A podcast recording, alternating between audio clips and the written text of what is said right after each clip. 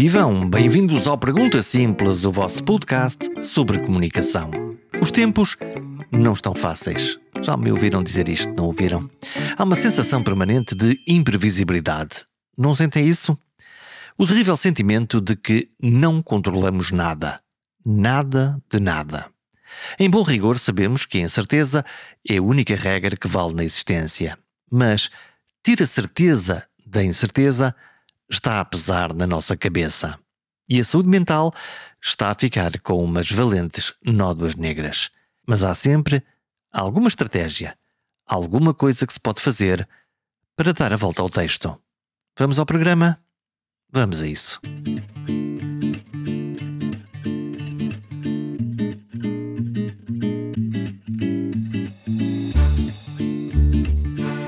A pandemia está a passar a fatura. Mais a guerra, a inflação, os juros, o preço das casas, a meteorologia louca. Vivemos numa espécie de efervescência, uma espécie de jogo de forças que nos desgasta a cada passo. É esse moer do dia a dia que aproveita todas as entradas da nossa vulnerabilidade. Sobra a ansiedade, o sono turbulento, as depressões escondidas para não se notar no emprego entre os amigos. O que estamos a fazer para contrariar isto? Foi em busca de respostas com Francisco Miranda Rodrigues. Ele é psicólogo, atualmente bastonário dos psicólogos. É uma conversa carregada de labirintos de sombras e de luzes, das organizações e das suas lideranças, das pessoas e das suas dores e ressurreições da alma. Falamos de profissionais à beira de ataques de nervos e de como vai ser difícil curar esta gigantesca ferida social. Sim, as dores da alma tocam-nos a todos e, na sociedade, as dores de alma tocam o cerne daquilo que nós somos enquanto povo.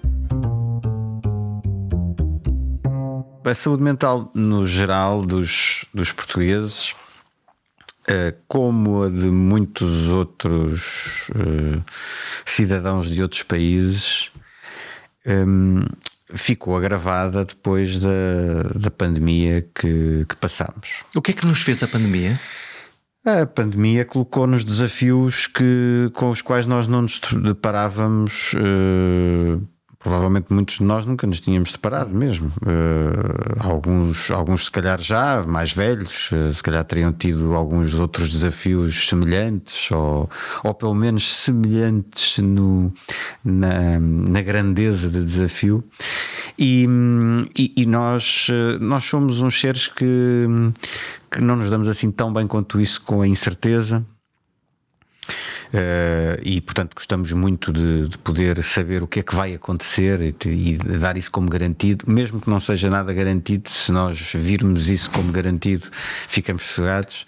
Dar-nos um conforto, dar não é? Conforto, se alguém nos disser mais tranquilos. Lá, lá, está a frase, vai tudo correr bem. Exatamente. Que é uma promessa desgraçada. É uma promessa desgraçada que, enfim, entende-se que no, nos primeiros momentos tenha havido uma tentação de, de, o fazer, como é evidente, não era fácil para quem tinha que, que lidar com uma gestão uh, à escala global e à escala do país, e portanto é natural, mas pronto, a pandemia claramente que uh, começa logo pela questão da incerteza, começa pela questão dos riscos associados.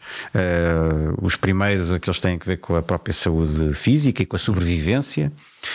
Uh, e havia imagens muito impactantes disso, e portanto não era uma coisa das nossas cabeças, não estávamos a inventar nada, havia Pensa, riscos. Não é? Pensando à distância, uhum. essa, essa fórmula de comunicação, essas imagens. Uhum. Um, fizeram-nos bem ou fizeram-nos mal? Mostrar aquela realidade, mostrar no fundo um, as, as, ambulâncias à porta dos hospitais, uh, os, as pessoas ligadas nos ventiladores dentro do hospital. Existia certamente um objetivo uh, na altura por parte das autoridades de saúde. E, e, esse objetivo tinha que ver com eh, nós estamos perante uma ameaça séria, vamos ter que tomar medidas drásticas que provavelmente ninguém que está a viver entre nós uh, teve que lidar com, com elas. Foi preparar o terreno? E, e nós sabemos que para conseguirmos mobilizar pessoas de uma forma coletiva, ainda por cima, uh, sem muitas possibilidades de resistência. Uh, e, que, e que pudesse ser feita rapidamente, o medo é uma emoção importante. E aquelas imagens Uh, e eu não estou com isto a afirmar que as imagens foram passadas com qualquer tipo de objetivo. Eu acho que as imagens foram passadas porque a comunicação social uh, relatava o que estava a passar. Porque existiam, não, não existiam, estavam lá. mais nada. Mas, uh, mas se, se quiséssemos ter esse tipo de objetivo, um, necessariamente o medo uh, ajuda. O, o medo, o, o, medo é uma emoção muito protetora, uma, uma emoção eh, muito importante para nos mobilizar para a ação, uh, se, mesmo que a ação seja ficar em casa, não é? Mas é uma ação. É, é, nós vamos fazer mesmo isto, não é? Na, na minha cabeça apareceu aqui uma associação livre os psicólogos é que gostam das associações livres. Que alguns. apareceu a palavra, não gosta de, da associação livre? Não, alguns gostam, alguns gostam das associações livres. Outros não. apareceu uma palavra manipulação. Hum, é foi uma forma de manipulação social. É como lhe disse, eu não sei se foi, porque não, não sei se essas imagens foram utilizadas propositadamente com esse sentido. Se poderiam ter sido, bom, poderiam, poderiam ter sido. Um, mas parece-me outra coisa mais importante, que é a ameaça era real, não era inventada. E só isso já nos dá um princípio de, de sim, realidade. Sim, sim. E acho que nós às vezes esquecemos disso. Porque às vezes, e outra coisa que foi muito, muito comum uh, durante a pandemia foi o crescimento das teorias da conspiração. Não é? Ehm, e o, o, medo também, infelizmente, tem esse outro lado. Também, também se pode depois, também pode ser um municiador uh, criar o terreno ideal para que as teorias da conspiração floresçam. Porque nós, nós precisamos, lá está, nós precisamos de certezas. Mesmo que as certezas sejam ficções. Mas, mas se forem certezas, muitos de nós têm a necessidade de se agarrar imenso a elas. E, e, e na verdade, sabe-se que, há, há, embora todos nós possamos cair uh, em desinformação, todos nós podemos acreditar em fake news, todos nós podemos acreditar em algumas teorias da conspiração, inclusivamente. Portanto, isso não é uma coisa tipo dos. Isto não é uma coisa dos ignorantes, não é uma coisa das pessoas que, que têm problemas de saúde mental. Tem alguma tese para, para tentar explicar porque é que nós temos essa apetência de, de comprar essa, essas fantasias? Quer dizer, não tenho uma tese minha, mas a, a, ciência psicológica estuda isso há bastantes anos e, portanto, há, há de facto investigação que nos traz aquilo que é o conhecimento sobre porque é que as pessoas têm essa necessidade hum. ou porque é que algumas pessoas são mais vulneráveis, inclusivamente, sendo que essas algumas pessoas que são mais vulneráveis não, é, não são por natureza mais vulneráveis, são mais vulneráveis em determinadas circunstâncias, são mais vulneráveis. Eh, quando estão em determinadas condições e depois existe alguma confluência, também existem algumas variáveis, algum, alguns estudos que demonstram que certo tipo de traços de personalidade também podem, na conjunção com o contexto, podem ajudar a que algumas pessoas acreditem mais facilmente em teorias da conspiração do que, do que outras. Mas basicamente o que nós fazemos é, era o que dizia, nós, nós temos uma necessidade de ter certezas. E, e, portanto não interessa se as certezas são verdadeiras ou não. Isso é uma confusão da nossa parte. Nós, então, como é que é isso? Porque o, o, nós associamos a certeza e a segurança. É, é como se fizéssemos uma associação automática que, quando estamos a falar em certeza e segurança, isso significa qualquer coisa que é verdade, é? Que, é, que é um facto.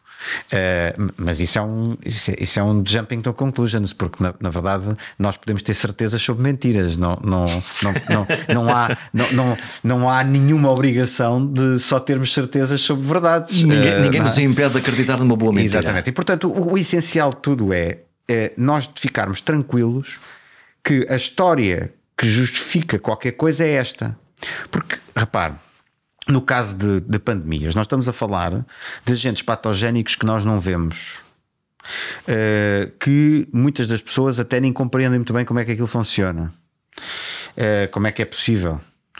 Eh, é, uma, é algo que nos cria uma, uma sensação de insegurança de tal ordem que é muito mais fácil nós lidarmos com isso, para algumas das pessoas, é muito mais fácil nós lidarmos com isso se nós criarmos uma história que justifica tudo isto e que nos permite atribuir um significado ao que está a acontecer, mesmo que esse significado seja um significado perturbador. Tipo, isto é um conjunto de pessoas que criaram isto em laboratório uh, para nos controlar depois através de não sei o quê. Quer dizer, esse, isso, isso pode ser perturbador, mas ao mesmo tempo dá uma certeza, dá uma segurança. Foi isto. Isto não foi aleatório. Uhum. Isto não acontece por acaso. Não foi um azar. Não é um azar. Não é uma coisa não controlável é controlável por alguém uhum. e portanto isso dá, dá segurança. E basta isso para, para no fundo termos essa ideia não, não resisto a perguntar-lhe que é. Isto é um bocadinho mais complexo que isto e existem outras variáveis que entram para isto, só que eu queria deixar este, este alerta. Mas esta, este é um dos aspectos muito importantes uh, para se compreender o fenómeno. Hum. Mas isso daria provavelmente um programa só para falar sobre teorias da conspiração e sobre, e sobre a desinformação. E temos tanta coisa ainda para, para poder falar. Um, falou de hum, tipos de personalidades que podem ser mais tendentes a acreditar, lá está, nesta, nesta, nestas ideias de conspiração, na pseudo pseudociência. Todavia, o que nós vimos, e se calhar vemos com, cada vez com mais frequência, é que algumas pessoas que aparecem a veicular essas mensagens, as mensagens da dúvida, as mensagens de que alguém plantou qualquer coisa, a, a ideia de que é perigoso fazer uma determinada coisa, parecem pessoas francamente evoluídas ao contrário de. Uh, estão a fazê-lo de forma deliberada? Eu acho que nós somos todos pessoas bastante evoluídas se olharmos para aquilo que eram os nossos antepassados há 10 mil anos atrás, não é? Ou há 50 mil. Portanto, nesse aspecto somos bastante evoluídos. Não sei o que é que significa ser bastante evoluído nesse outro sentido, porque uh, eu acho é que nós te, uh, tendemos a associar que este tipo de crenças existem apenas em pessoas que se calhar são um pouco racionais, são um pouco letradas uh, eh, têm poucas habilitações. E isso não é verdade? Não, isso não é verdade. Isso não é verdade. Para além daquilo que, que o jogo também estava a querer saber, se, é, se, é depois, se, se, depois também existem pessoas que, propositadamente, de forma manipulatória, portanto, vem, consciente, vem, uhum, aquilo como uma oportunidade uh, de ganhar uma eh, visibilidade. Utilizam, utilizam isso instrumentalmente, não é? é? E sim, também existem, claro. Eh, embora isso seja uma percentagem muito pequena da população, na verdade, não é? Pessoas, por exemplo, um, que encaixam naquela. Naquela imagem do psicopata, por exemplo. Enfim, eh, isso é uma percentagem muito reduzida, eh, mas também é certo que nós sabemos que são pessoas que tendencialmente ocupam mais facilmente cargos com poder também, eh, porque é um, é um tipo de funcionamento muito adaptado à competição e, portanto, é, é comum e também há investigação sobre isso que são pessoas que conseguem se ingrar em certos tipos de ambientes que são muitíssimo competitivos, que é, cuja agressividade agressividade competitiva é muito grande.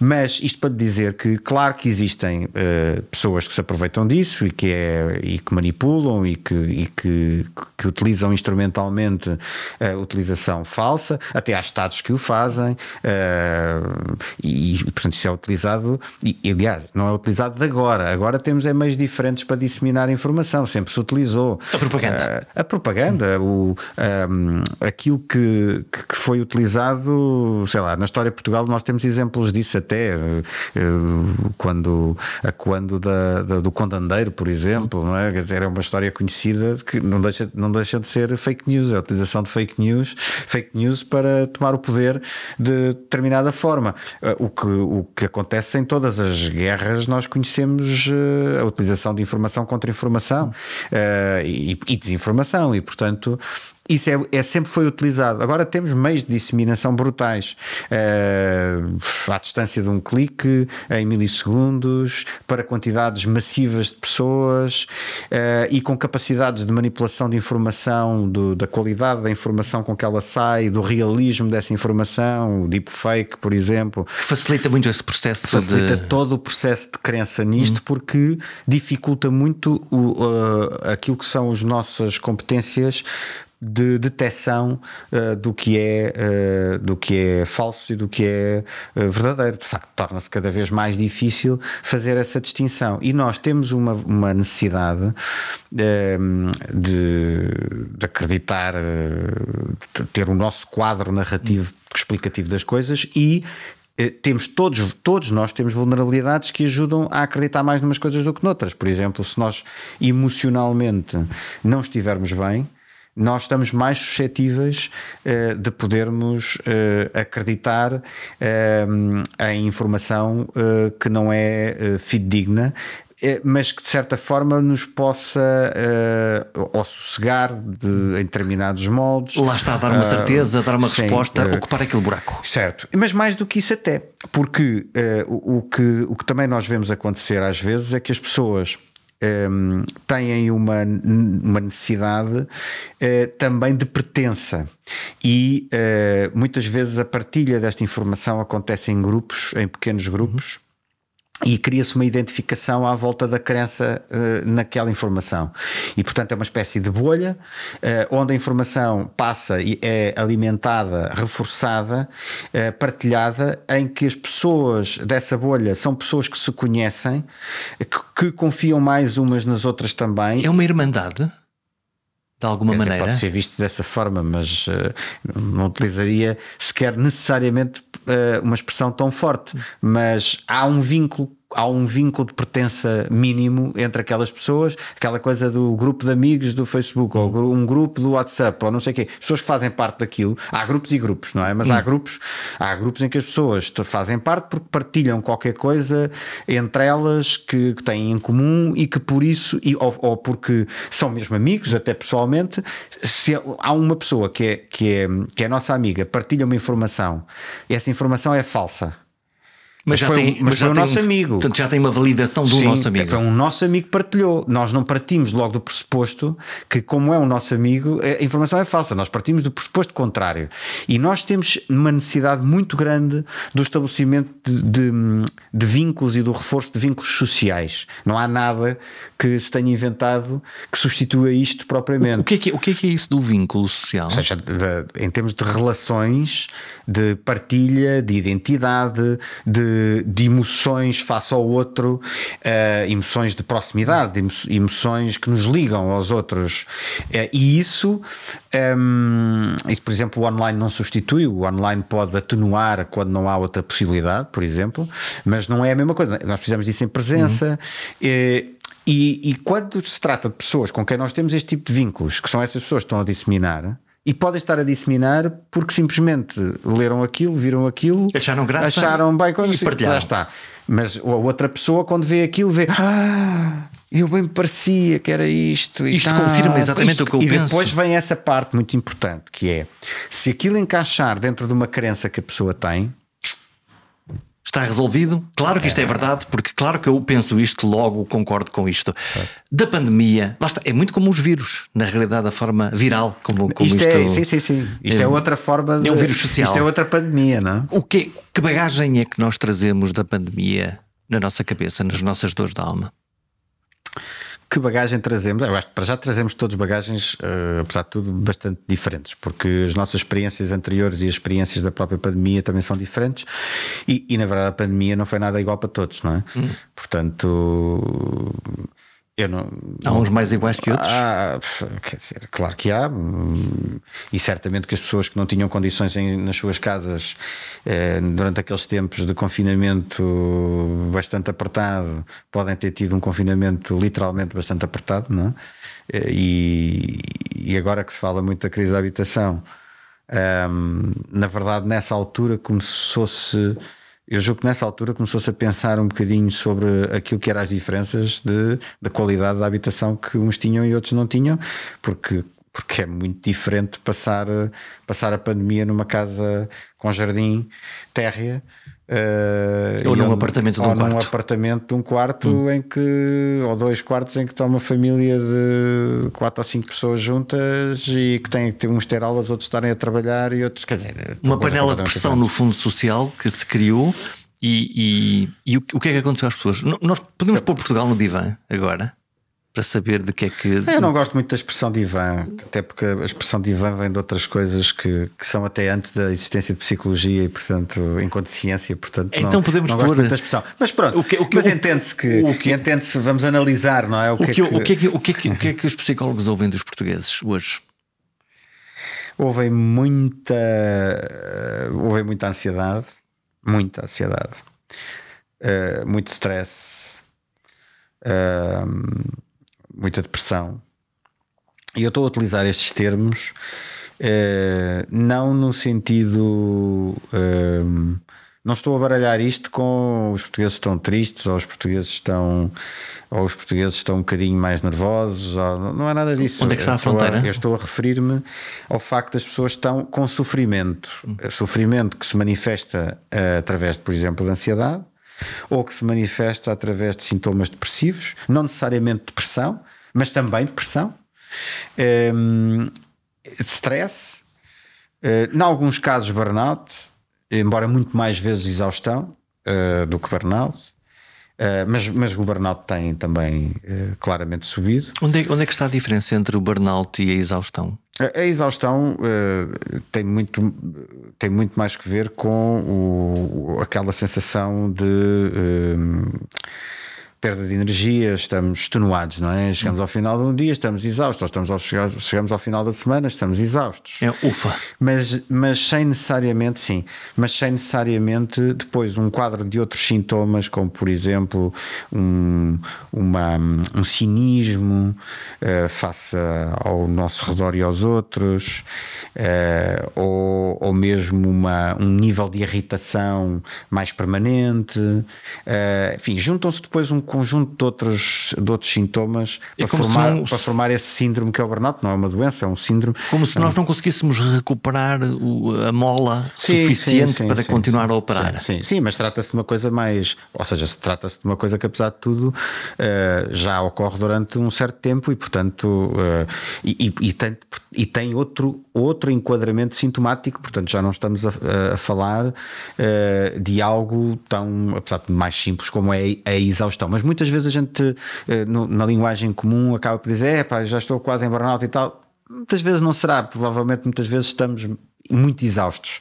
Uh, mas é verdade que o burnout aparentemente terá uh, aumentado bastante. Não se percebe qual é que é a parte que corresponde ao facto de nós estarmos mais conscientes de, da existência de burnout e a parte que corresponde a realmente estarmos mais, mais de nós em burnout. Estão a gostar do Pergunta Simples? Estão a gostar deste episódio? Sabia que um gesto seu me pode ajudar a encontrar e convencer novos e bons comunicadores para gravar um programa?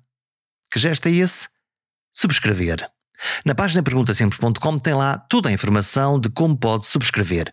Pode ser por e-mail, mas pode ser, ainda mais fácil, subscrevendo no seu telemóvel através de aplicações gratuitas como o Spotify, o Apple ou o Google Podcasts. Assim, cada vez que houver um novo episódio, ele aparece de forma mágica no seu telefone. É a melhor forma de escutar o Pergunta Simples.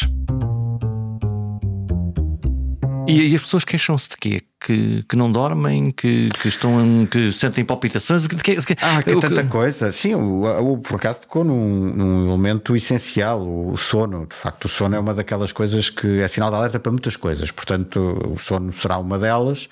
É a, irritação, as dificuldades de relacionamento e, portanto, problemas de relacionamento com, entre, entre casais eh, ou com os filhos ou dos filhos, ou os comportamentos dos filhos nas escolas, ou os, os comportamentos dos jovens nas, nas, nas escolas, adições variadas. Álcool, drogas, são fugas? As mais variadas. Álcool, drogas são aquelas que nós, nós conhecemos, se calhar, ou associamos mais facilmente não vamos dependência, mas agora a dependência do online, é, do online, do jogo, do, é, tudo isso tem a investigação demonstrado que está uh, a subir e, e portanto, uh, são tudo sinais. Uh, também aconteceu outra coisa. Um, que não é necessariamente, ou seja, não tem que ver com doença, mas pode provocar algum sofrimento, às vezes bastante até, questões mais existenciais.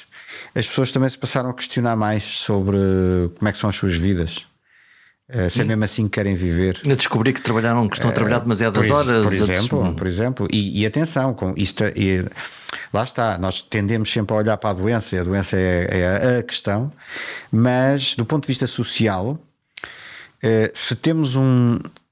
E provavelmente temos, eu, eu sobre isto não tenho, não tenho dados que permitam fundamental o que estou agora a dizer, tenho conhecimento mais ou menos empírico disto.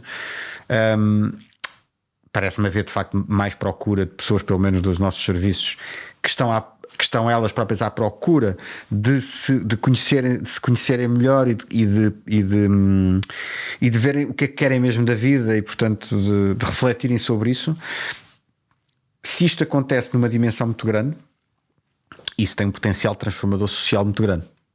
Porque as pessoas começam a, a pensar-se, a olhar-se no espelho e a dizer, um, a reajustar o seu propósito com aquilo sim, que fazem? Sim, sim, essa é, uma das, essa é uma das coisas que pode acontecer e que julgo, por exemplo, relativamente ao trabalho, quando referiu aí, é, é, penso que isso está a acontecer, não é? Quer dizer, isso está de facto a acontecer. Eh, as, as pessoas das mais variadas áreas de formação profissional e nós notávamos isso já em plena, eh, ou ainda em plena pandemia, nós já notávamos isso relativamente a alguns profissionais que se tinham questionado se era mesmo isso que queriam fazer. E, e estamos a falar, em alguns casos, por exemplo, médicos que, que têm os percursos formativos que têm, que são percursos formativos muito longos, muito exigentes, eh, e no entanto chegavam quase já, já estavam no. No, no fim de todo esse processo, até já numa fase de especialização, e, descobrem que, de repente, que afinal querem ser outra coisa assim, qualquer. Mas se calhar eu não quero isto para mim. Mas eu depois não vou ter vida pessoal, praticamente. Eu se calhar não quero isto. Isto é, é uma imagem, é uma imagem real, mas é uma imagem que pode ser transportada para muitas outras pessoas de muitas outras áreas profissionais que começaram a equacionar se era mesmo aquilo que, que queriam. E, e, coisas às vezes também têm que ver com o que é que aceitam e não aceitam no trabalho, o que é que, aceitam, o que, é que estão dispostos a aceitar. Não, não estou para isto, ou não estou para este número de horas, ou não estou para, para este tipo de tratamento, ou não estou para. Não estou para muitas coisas. E há quem tenha interpretado o lado do lado das entidades eh, empregadoras como ah, isto agora, agora, agora é uma esquisitice aí, que está toda a gente tão exigente e não, pronto.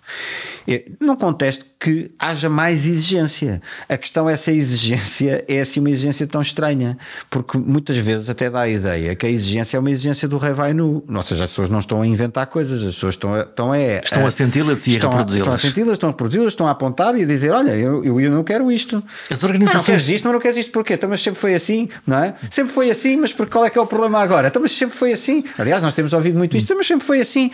E de facto, eu acho que há que compreender aqui os dois lados, porque uh, há um lado que é caramba, então, mas eh, significa que agora vou ter que reinventar a roda porque eu já não vou poder fazer nada como fazia antes, em termos de como é que eu vou gerir eh, a minha organização, os meus, as minhas equipas, o, como é que eu vou fazer? Uh, sim, isso, é, isso de facto é um problema, é um problema que pode ser muito complexo e muito difícil e particularmente que não, dificilmente terá respostas de curto prazo que funcionem. Dificilmente terá respostas de curto prazo que funcionem.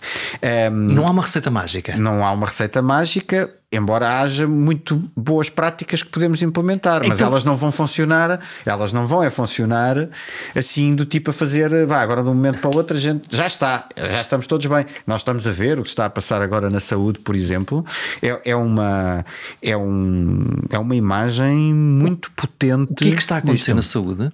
Está a acontecer muita coisa, mas eu agora referia-me especificamente Sim, ao facto dos profissionais de saúde uh, estarem uh, a exigir condições uh, substancialmente diferentes para o seu trabalho, não só financeiras, uhum. também do ponto de vista de carga de trabalho. Não é? o, o, que está muito. aquilo que é reportado como mal-estar se formos ver o, o, o que é que é transmitido de mal-estar, é as pessoas uh, uh, não querem coisas que claramente um, ehm, lhes retira qualidade de vida. Depois, se associam isso a bom, se eu ganhar mais, eu terei mais qualidade de vida. Se eu, se eu trabalhar menos horas, eu uh, vou ter mais qualidade de vida. E se isso são sempre, em todas as circunstâncias, aquilo que vai resolver o problema da qualidade de vida que sentem que estão a perder.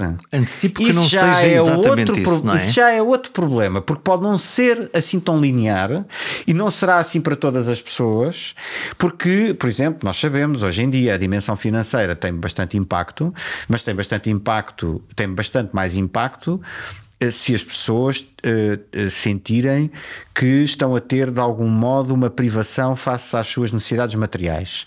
Sendo que a privação face às suas necessidades materiais não é se estão no limiar da pobreza. Não é.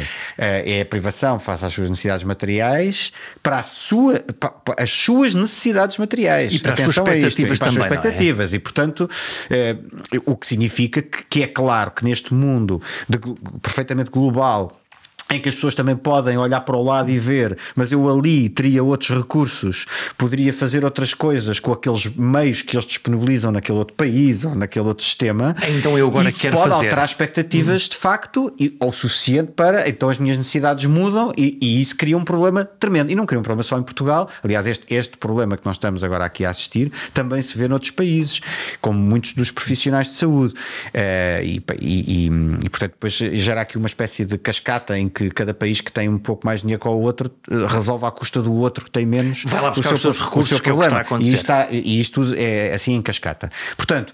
Um, ehm, de facto, a dimensão financeira é uma dimensão relevante, mas, mas um, ehm, e, e a, a, evidência é tão grande sobre isto que eu não tenho problemas em afirmar que uh, muitas das pessoas, de, uh, se vierem a ser aumentadas uh, naquilo que considerariam que gostavam, vão descobrir mais cedo que tarde que não resolveram a sua situação, que continuam a sentir-se mal. Mas isso é um ciclo interminável? Uh, não é um ciclo interminável, mas uh, esta, uh, agora falando da questão da saúde, é de facto um problema muito complexo, porque a pressão para resolver isto é, é já, e não há forma, porque não há recursos suficientes para resolver já esta situação, porque envolve demasiadas variáveis quanto a mim. Porque mexer em dimensões financeiras ao mesmo tempo que se mexe em redução de horários, ao mesmo tempo que se mexe em dar outro tipo de condições de trabalho, que não são só essas reduções. Por exemplo, um, os tempos que as pessoas estão com os utentes em saúde é uma coisa importante, porque mexe com a relação entre as pessoas. E consultas de 7 minutos ou 11 minutos é obviamente uma negação dessa ligação. E isso não tem uma repercussão só no utente. Tem também no profissional. Também tem no profissional. Que não sente que está a fazer bem o seu trabalho. Uh, em alguns casos não sentirá que está a fazer bem o seu trabalho. Hum. Uh, noutros casos cria uma distância tal emocional que, embora isso até seja sentido e relatado muito mais pelos utentes, uh, os profissionais estão a sofrer com isso. Uh, podem não sofrer logo, podem às vezes nem ter consciência do impacto que aquilo está a ter, mas mais tarde ou mais cedo vai, vai acabar por se sentir e vão acabar, alguns deles pelo menos, vão começar a ter consciência que também se deve a isso. Mas é um conjunto de variáveis, não é uma coisa. E complexas. Eh, complexas, cada uma delas por resolver, porque neste caso, no contexto de saúde, mexer em cada uma destas coisas é difícil. Uh, em algumas não é tanto complexo, não é? Uh, é difícil, é, é, difícil mexer numa área financeira porque aumentando os médicos vão ter que se aumentar os outros profissionais de saúde todos e quando se aumentarem todos os outros profissionais de saúde vão ter que se aumentar todos os outros funcionários públicos e, depois, quer dizer, isto percebe-se que é, é difícil e é complexo. É, mas também se percebe que do outro lado as pessoas sentem uma necessidade de, de manterem os seus rendimentos sem terem que trabalhar não as 40 horas, mas muito mais do que as 40 horas, porque, porque na verdade na prática é isso que acontece. Problema para quem gera é que isso é assim quase desde sempre. E portanto, porquê mudar aquilo que estava e, a funcionar, e, à custa, neste caso, dos profissionais? Mesmo que não façam a pergunta do porquê mudar, mas já estejam a fazer a pergunta como é que eu mudo, tem um problema, que é como é que mudam. Porque como é que se muda isso de um momento hum. para o outro? Uh, provavelmente de um momento para o outro será impossível mudar. Uh, provavelmente pode ser uh, começar a mudar. Uh, e que se calhar começar a mudar tem mesmo que se começar a mudar porque dificilmente se as pessoas, a partir do momento em que as, porque mais uma vez parecemos estar numa coisa também semelhante a esta do Rei Vai Nu, que é as pessoas entretanto olharam para isto, olharam para si próprias Epá, mas eu não quero, eu não, mas eu agora não estou para isto. E quando chegam à conclusão eu não estou para isto, não há retorno. É um problema, é, é muito difícil retornar ao. Bom, está bem, mas eh, então vá, vamos lá isso outra vez.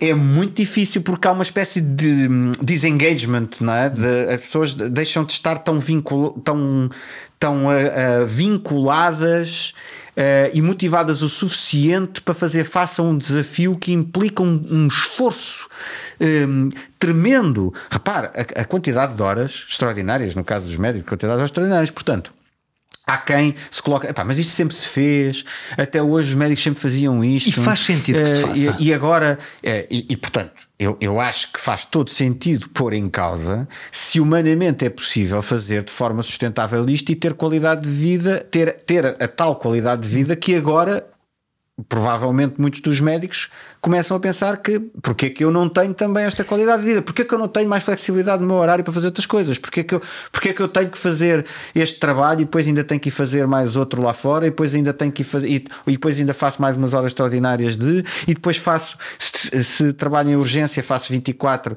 sobre 24 e quer dizer uh, e olhando na outra ponta para os clientes para ah, e há depois as novas gerações. Depois ah, há uma questão de mudança também geracional. Então o que é que diz, a, o que é que diz a malta mais nova? Porque a malta mais nova também uh, está. É como se antecipasse isto, está mais consciente. Uhum. E diz assim: espera lá, mas, mas eu não estou para isso mesmo. E portanto, eu, nem entro, isso, eu, nem, eu, entro, nesse entro, eu nem entro nesse comboio, eu não quero isso. E, e tanto que Uh, pensa, uh, quando começou a haver, por exemplo, os, uh, aquilo que se começou a, mais ou menos designar como os, os espécie de movimentos, como o quiet quitting ou rate, rate, rate que, resignation. Que é que é esse... Quiet quitting foi quando, quando as pessoas passaram a não trabalhar mais do que aquilo que é suposto trabalhar. E houve muita gente que fez uma ligação até interessante a isto. Eu cheguei a fazer alguns comentários sobre este assunto, que era uh, bom, mas isso é uma espécie de presentismo, não é? As pessoas estão no trabalho e não trabalham. Não, não, não, não, não, não. Não, não, não é nada disso. Quiet quitting, quiet quitting não é isso. Quiet quitting é eu fui contratado para fazer isto. E faço. Sim, e faço isto com todo o brilho. Não, não, eu faço isto com todo o brilho. Pá, não, não quero é fazer mais do que isso. E isso choca com a ideia isso das organizações de dizer uh, vamos lá dar mais leite, vamos lá fazer mais qualquer coisa, vamos lá dar a, a extra minha extra, não é? Sim. Mais o teu esforço é, que. Sim, sim, e tu dizes, não, mas uh, eu agora quero fazer outras coisas na minha vida, certo. eu tenho uma quantidade de energia e de tempo limitada, vou fazer o que. Certo. Imagino que as organizações neste momento estejam em modo de pânico, não sabem bem ah, como é que. Está, algumas, em algumas áreas, eh, isto quer dizer, não está a ser fácil de gerir também essa parte, não é? E a gestão de talento e em, em algumas áreas tornou-se uma. Lá está, tornou-se uma área que faz parte da, da, faz parte das diversas funções existentes de uma organização com bastante complexidade, porque não é fácil. Um, não é fácil atrair e não é fácil manter as pessoas depois vinculadas às organizações uh, nas lógicas antigas. Um, não, não é fácil. E continua-se a pensar que será apenas a dimensão financeira. Volto a dizer, claro que se uh, chegam ao pé de si e dizem-lhe assim: olha, eu pago-lhe três vezes mais do que aquilo que você está a receber agora. E eu com esse dinheiro compro o bem-estar. Posso comprar? Pode, depende das condições que depois estão a oferecer também do outro lado, não é? Se Sim. também transformarem completamente todo o seu modo de vida, não é garantido. Não Numa é? vida Mas, escrava a trabalhar 100 horas é por semana, já não, não tenho é tempo para gastar certo, esse dinheiro certo. num fim de semana no não Alentejo. É, não é garantido. Mas mas isso é natural que seja um fator muito importante, a cena do três vezes mais. Como não? Particularmente, se eu tiver com o crédito na boca, se eu tiver ali sempre uh, no vai não vai em termos de cumprir com as minhas responsabilidades financeiras, como não? Como não? É, é, como não? Agora, como não, faça outras variáveis, faça aquilo que eu valorizo noutras coisas. Agora, se a diferença não for assim tão significativa, ou por outro lado, se eu não estou a sentir uma falta de mais recursos materiais, não é isso que vai fazer a diferença relativamente à minha vinculação à organização. Isso também é o que se sabe de forma muito sólida. Já há bocadinho falamos da, do, uh, dos uh, chefes psicopatas, uh, com essa. De, essa relação com, com, com, os nossos chefes dentro das organizações também tem um peso aqui nesta, nesta conversa. Escreveu um, um artigo muito interessante que aconselho a ler.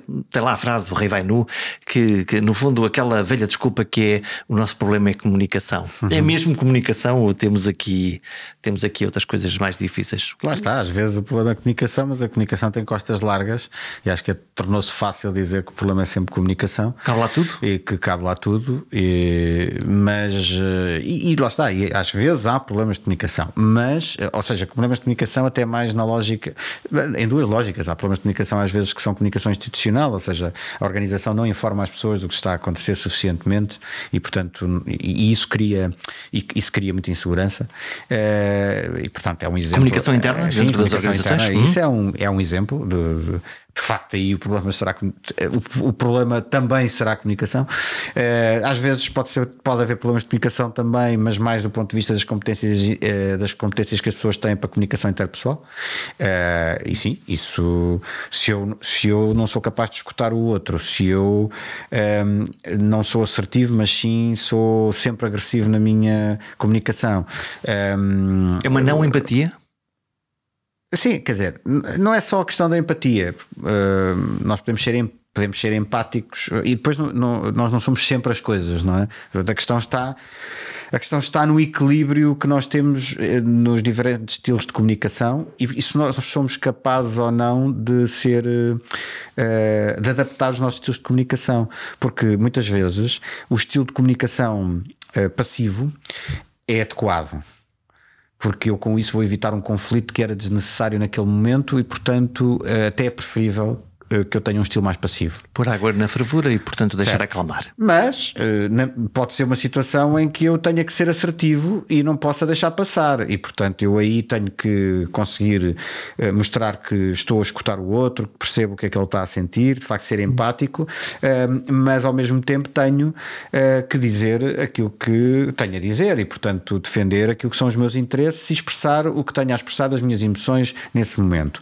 Mas também pode ser um, uma situação em que eu tenha que ser agressivo com a outra pessoa. E, e, portanto, isso, esta, esta calibração do que é que é mais adequado não é uma coisa fácil para ninguém. Então, o que, o que é, que faz de um, o que é que faz de um líder um bom líder? Ah, isso são muitas coisas. São muitas coisas. Porque. Um, a, a, a, questão do bom líder depende de para que é que a gente quer o, para que é que a gente quer o líder. É? Para que é que queremos o líder? Sim, porque, porque, porque cada organização pode querer, ou cada equipa, ou cada grupo pode querer um líder para coisas diferentes. É, garantidamente que é, o líder do, do, do pelotão que vai tomar uma cidade é, no meio de uma, de uma guerra Uh, Quer comando e controle. De certeza absoluta que nós não o queremos com as mesmas características. Uh, Olha, vamos discutir a problemática aqui deste ataque que vamos fazer. Não, portanto, quer, quer, quer um, um causa e efeito praticamente automático. Portanto, de facto, depende do que é que a gente quer. Agora. Uh, hoje em dia, nas organizações, nas empresas, o, que se, o cada vez mais o que se está a procurar, pelo menos os, os relatórios todos indicam essa procura, é de facto, eh, são líderes que tenham competências socioemocionais mais desenvolvidas do que aquilo que se procurava aqui há uns anos atrás e, portanto, sejam capazes de regular melhor as suas emoções, sejam capazes de comunicar melhor com as, outras, pessoas, portanto, mais empáticos também, eh, mas depois que sejam, sejam simultaneamente capazes de resolução de problemas de forma rápida, que tomem decisões uh, ponderadas, mas que não demorem muito tempo a tomá-las. Sou uma, uma grande, grande contradição. Não é não, não é uma grande contradição, mas é, uma, mas é uma grande complexidade e é muito exigente. Por exemplo, quando se fala hoje em dia de, do, do que é que se procura nos CEOs, não é? Ah, o que se procura no CEO é um super-homem. Imaginário. Sim, mas é o que se procura quando se vai ver a descrição do que é que, que, é que são as características. Pá, mas é bom que a gente também saiba que ninguém vai, ninguém vai preencher aquelas características. Aquilo é, o, é, o, é uma aspiração. E é bom existir essa aspiração, porque de facto é a mesma coisa quando eu estou aqui a falar de competências socioemocionais e de, e de que, e que gostamos que seja e que, o, e que procuramos cada vez mais lideranças assim. Eh, procuramos mais lideranças assim porque chegou à conclusão que isso é melhor para as equipas, que as equipas são mais produtivas, que as empresas se tornam, portanto, mais rentáveis. Eh, na comparação direta entre, entre hum, lideranças na maior parte dos casos e em circunstâncias que não exijam assim um tipo de liderança mais uh, enfim mais diferenciado em algumas coisas que se calhar nós uh, nós na maior parte dos casos não gostamos muito de lidar pessoalmente não é? uh, embora às vezes nas organizações é preciso que existam essas pessoas para, para determinado tipo de, de, de trabalho portanto Há uma mudança naquilo que se espera das lideranças hoje em dia. Há. há uma mudança relativamente àquilo que se espera das pessoas dos cargos do topo. Há. Uh, eu julgo que, isto, que esta mudança foi muito acelerada. Uh, dificilmente as lideranças que estão a liderar podem ter acompanhado, em termos de desenvolvimento pessoal, a aceleração do nível de exigência. Acho isso quase impossível. E portanto estão a, correr atrás do prejuízo ou vamos escolher algumas, outros líderes? Algumas estão a correr atrás do prejuízo, algumas, passado algum tempo, conseguirão estar mais ou menos uh, a par disso, outras já estavam, e, e, outras terão que ser substituídas por lideranças que preencham mais os requisitos do que é necessário agora. Mas eu acho que, quanto a isso, isso não devia ser propriamente um, um grande problema. O que eu acho é que quem, quem quer assumir cargos de liderança tem que assumir a transitoriedade do cargo de liderança. Não só porque é um cargo de mandato de X anos, mas porque um cargo de liderança, qualquer que ele seja, é um cargo transitório, não pode ser outra coisa. Um cargo de liderança só pode ser um cargo transitório. E de vez em quando os líderes distraem-se e acreditam que aquilo é permanente e eterno. Ah, sim. Tá. Os líderes são pessoas, não é? Como todos nós. nós, nós não estamos sempre a pensar na vida e, no, e, no, e, a, e, a, e a refletirmos e a equacionarmos: será que eu estou bem? Será que não estou? Será que eu devia? Quer dizer, era bom que nós fizéssemos isto com muita. Quer dizer, isso é uma boa prática, mas o facto de ser uma boa prática não significa que a gente consiga estar sempre a fazê-la, que são coisas diferentes. Ou que a gente o faça de facto às vezes que deveria fazer. É como nós sabermos que. Eh, faz mal fumar e, no entanto, há muita gente uh, que sabe perfeitamente, uh, os profissionais de saúde, por exemplo, sabem perfeitamente quais são os malefícios do tabaco, e, no entanto, que fumam. Portanto, não basta nós sabermos, não basta termos literacia, não basta sequer ter literacia, porque repara, os profissionais de saúde têm essa literacia. Não basta isso para mudarmos o nosso comportamento. Portanto, nas lideranças, igual. Quer dizer, não basta, até as lideranças podem, de repente pá, realmente isto não dá, eu, não, pá, eu, eu, preciso mudar aqui coisas, eu preciso fazer de forma diferente, o que não significa que consigam, ou que consigam logo fazer essa mudança. Isso implica uma humildade, um estatuto de humildade que pode eh, contrastar com a necessidade de uma autoconfiança infinita, quase de um ego olímpico para conseguir aguentar a liderança de uma organização. É mais ou menos isso, sim. Uh, na verdade, é exatamente, acho que é exatamente isso. É preciso um equilíbrio difícil de conseguir entre essas duas coisas, entre, entre a, a humildade para continuar a, a, aprender, a desenvolver as suas competências, a pôr-se em causa, a ver que agora se calhar isto já não serve, antes servia, mas agora já não serve. Uh, eu antes gostava tanto de escrever cartas à mão e agora, agora tenho que fazer isto com mandando uma mensagem de voz, sei lá. Uh, até ao facto de se eu duvidar muitíssimo de mim, eu não vou conseguir liderar ninguém. Francisco. E portanto, essa hum. confiança também é muito importante. É um equilíbrio difícil. Fechamos. O que é que o que é que o Francisco, quando está com a neura, faz para curar as suas próprias neuras? Faço várias coisas diferentes. É... E nem sempre faço a coisa certa porque às vezes a neura não passa. Portanto, mas uh, olha, há uma coisa que eu não tenho feito agora e que me deve estar a fazer bastante falta, uh, que é uh, fazer muito mais exercício físico. E não tenho feito. E, e, e, e eu noto isso e, não deve ser só eu a notar. faço uma coisa garantidamente que me ajuda muito e que eu nem sempre nem sempre era capaz de fazer e agora até faço com alguma facilidade, que é um, ehm, olhar para mim e dizer assim, eu estou exausto hoje, acabou, vou desligar. Amanhã é outro dia. E, e às vezes até fazer uma coisa que é ainda mais difícil, porque embora eu goste de dormir, que é ainda ser cedo e dizer não, vou, vou para a cama dormir. Amanhã isto vai estar tudo melhor. E, isso sim é uma coisa que me ajuda muito, porque o, de facto o sono é uma coisa é, é, é fisiologicamente retemperador para, para, temos, para o corpo e para a mente e hum, ajuda-nos a restabelecer muitas coisas, muitos sistemas e, e, portanto é uma coisa que me ajuda muito. Depois eu estou a falar de coisas muito básicas, mas na verdade são, são as coisas que às vezes começam logo por falhar. Uh, a alimentação. Uh, é muito fácil nós começarmos a comer emocionalmente, não é? E, e se comemos emocionalmente, uh, começamos a alimentar uma bola de neve Uh, que depois se traduz também no mal-estar. No meu caso, traduz-se mesmo muito mal-estar, porque eu depois também não digiro bem algumas coisas, e portanto é, é algo quanto mais eu tenho esse cuidado, e, e, faço um equilíbrio entre os momentos em que uso o prazer da refeição e os momentos em que tenho algum controle no prazer da refeição, uh, isso também me ajuda bastante. E há uma outra coisa que é absolutamente essencial e que é talvez a mais difícil quando se anda a correr permanentemente, como tem sido, aliás, o meu caso demasiadas vezes, que é manter a ligação às pessoas. Uh, assim conseguir estar com as pessoas, mas só estar com as pessoas, uh, estar só uh, a fazer qualquer coisa socialmente uh, e conseguir controlar que não se está a pensar em coisas de trabalho que entretanto começam a pulular e portanto, pronto, quando isso acontece, o melhor é mesmo apontar logo no, no telemóvel que é para arrumar o assunto. Mas pronto, são vários aspectos relativamente simples e são aquilo que eu mais tenho feito, mas também já tive que fazer na minha vida algumas coisas bastante mais difíceis para controlar isso, como por, por exemplo, pedir ajuda, e já não foi nem uma nem duas vezes que eu tive que fazer junto de colegas. Pedir ajuda no tempo certo é porventura um dos mais sensatos conselhos que podemos receber. Sim, elas podem não matar, mas moem. E enquanto na dor física é tido como normal ir à procura de ajuda, nas dores emocionais o caminho é menos direto. Ora porque desvalorizamos, ora porque não nos levam a sério. E algumas destas pessoas em sofrimento podem mesmo escolher um caminho mais radical.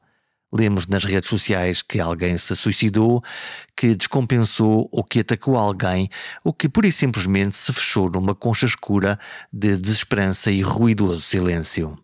Vale por isso estar atento e apoiar os que nos rodeiam. Se suspeitarem de alguém que tenha a mente a doer, fiquem de olho, liguem o ouvido e estendam a mão. Até para a semana.